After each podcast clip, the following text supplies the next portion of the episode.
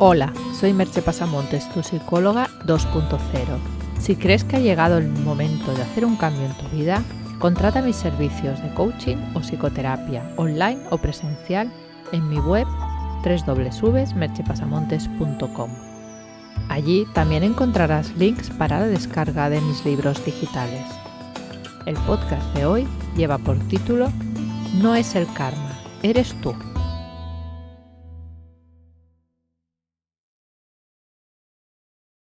Corre por las redes sociales una frase que dice, el karma no es una venganza del universo, es un reflejo de tus acciones.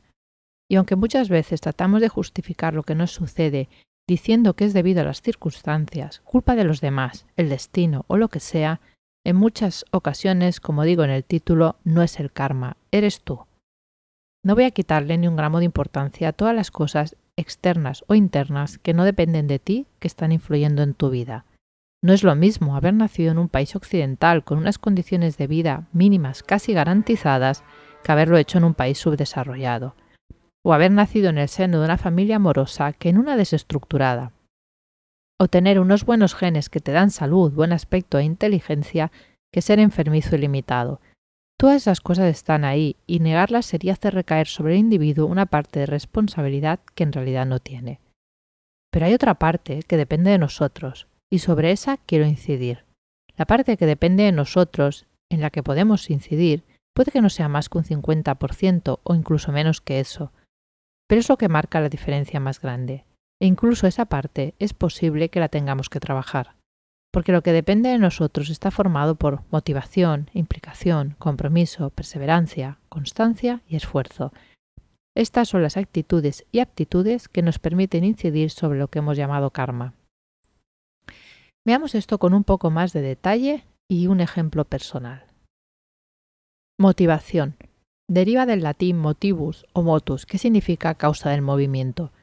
Sin motivación es difícil conseguir que algo suceda, que algo cambie. Tienes que querer que ocurra. Tiene que haber dentro de ti una fuerza que te empuje a moverte en esa dirección. Sin eso, estás paralizado por la desidia y la desgana y no puedes procrastinar.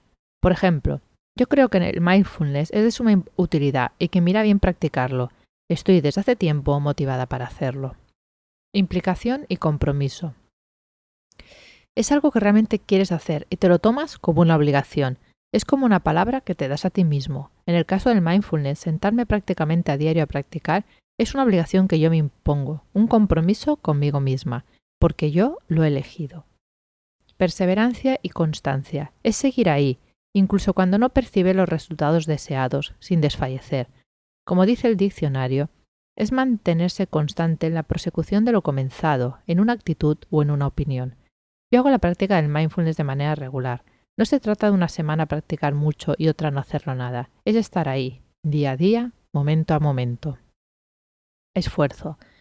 Todo eso requiere un esfuerzo, pero no hay recompensa sin esfuerzo.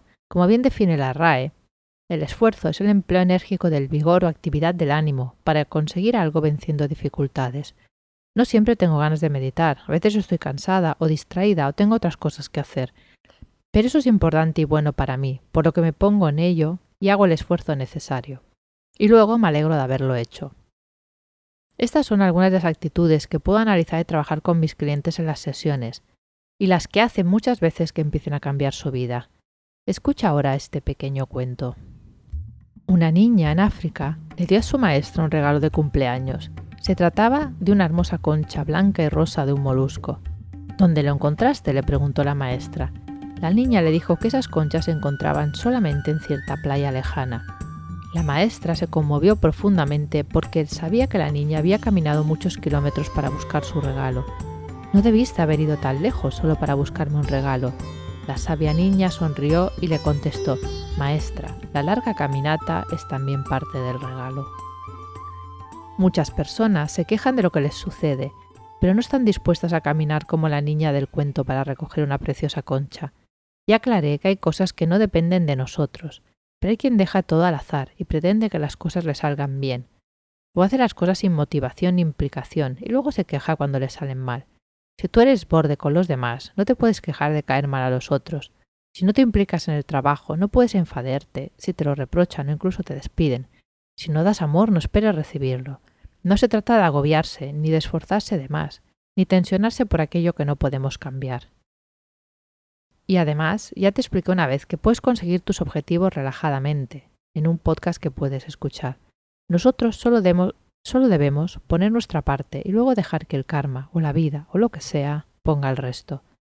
Te dejo con una pregunta. ¿Lo que te sucede es culpa del karma? Hasta aquí el podcast de hoy. Puedes encontrar más información sobre el hablado en el podcast y sobre mis servicios profesionales de psicoterapia y coaching en www.merchepasamontes.com. Te espero en el próximo podcast. Bye bye.